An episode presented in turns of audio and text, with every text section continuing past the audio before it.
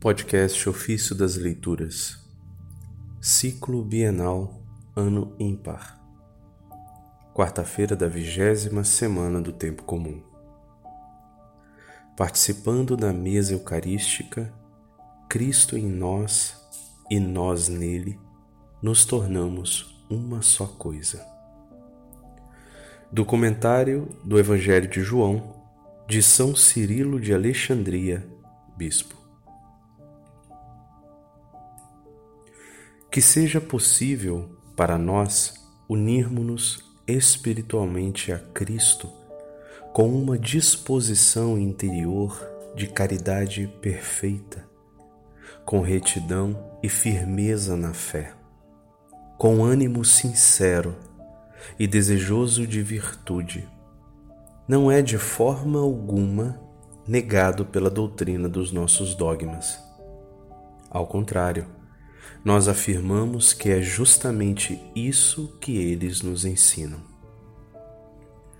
Quem, portanto, poderia duvidar, por força desta doutrina, que Cristo é a videira e nós os sarmentos, que dele e por ele temos a vida, a partir daquilo que Paulo afirma dado que há um só pão e nós, ainda que sejamos muitos, somos um só corpo em Cristo, porque todos participamos desse único pão. Esse trecho citado está na primeira carta de Coríntios, capítulo 10, versículo 17. Alguém então nos diga qual é a causa da Eucaristia e nos explique a sua força por qual motivo penetra em nós? Não será, pois, para que Cristo habite em nós também corporalmente, pela participação e pela comunhão do seu corpo sagrado? Isso é evidente.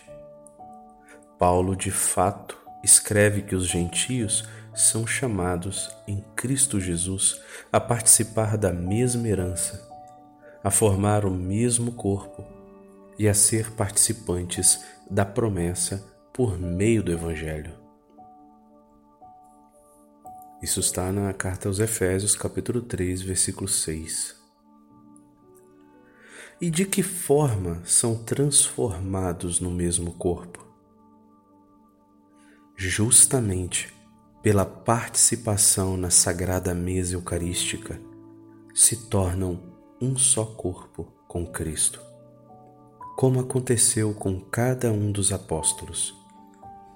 Se não fosse assim, por qual motivo chama os seus membros, bem como os membros de todos, como membros de Cristo? Escreve ainda: Não sabeis que os vossos corpos são membros de Cristo? Tomarei então os membros de Cristo para fazer deles membros de uma prostituta? Não, jamais. Isso está na primeira carta de Coríntios, capítulo 6, versículo 15.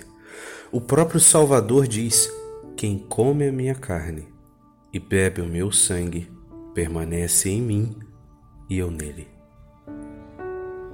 Isso está no Evangelho de João, capítulo 6, versículo 56.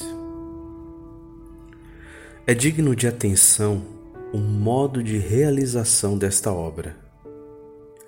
Cristo não disse que isso acontecerá em nós por uma certa relação afetiva apenas, mas também por uma participação da natureza. É como quando alguém esfarela juntos dois pedaços de vela no fogo. Dos dois ficará apenas um só. Da mesma forma, comungando o corpo de Cristo e o seu precioso sangue, transformando-nos, transformamos-nos numa única realidade com Ele. Ele em nós e nós nele. De outro modo, não pode ser vivificado aquele que, pela própria natureza, é corruptível, se não for unido corporalmente ao corpo daquele que, por sua natureza, é a vida, isto é, o unigênito.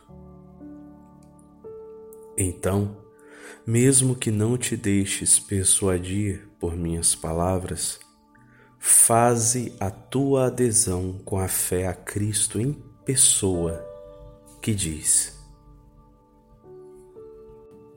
Em verdade, em verdade eu vos digo: se não comerdes a carne do Filho do Homem e não beberdes o seu sangue, não tereis a vida em vós. Quem come a minha carne e bebe o meu sangue tem a vida eterna, e eu o ressuscitarei no último dia. Esse trecho está no Evangelho de João, capítulo 6, versículos 53 a 54.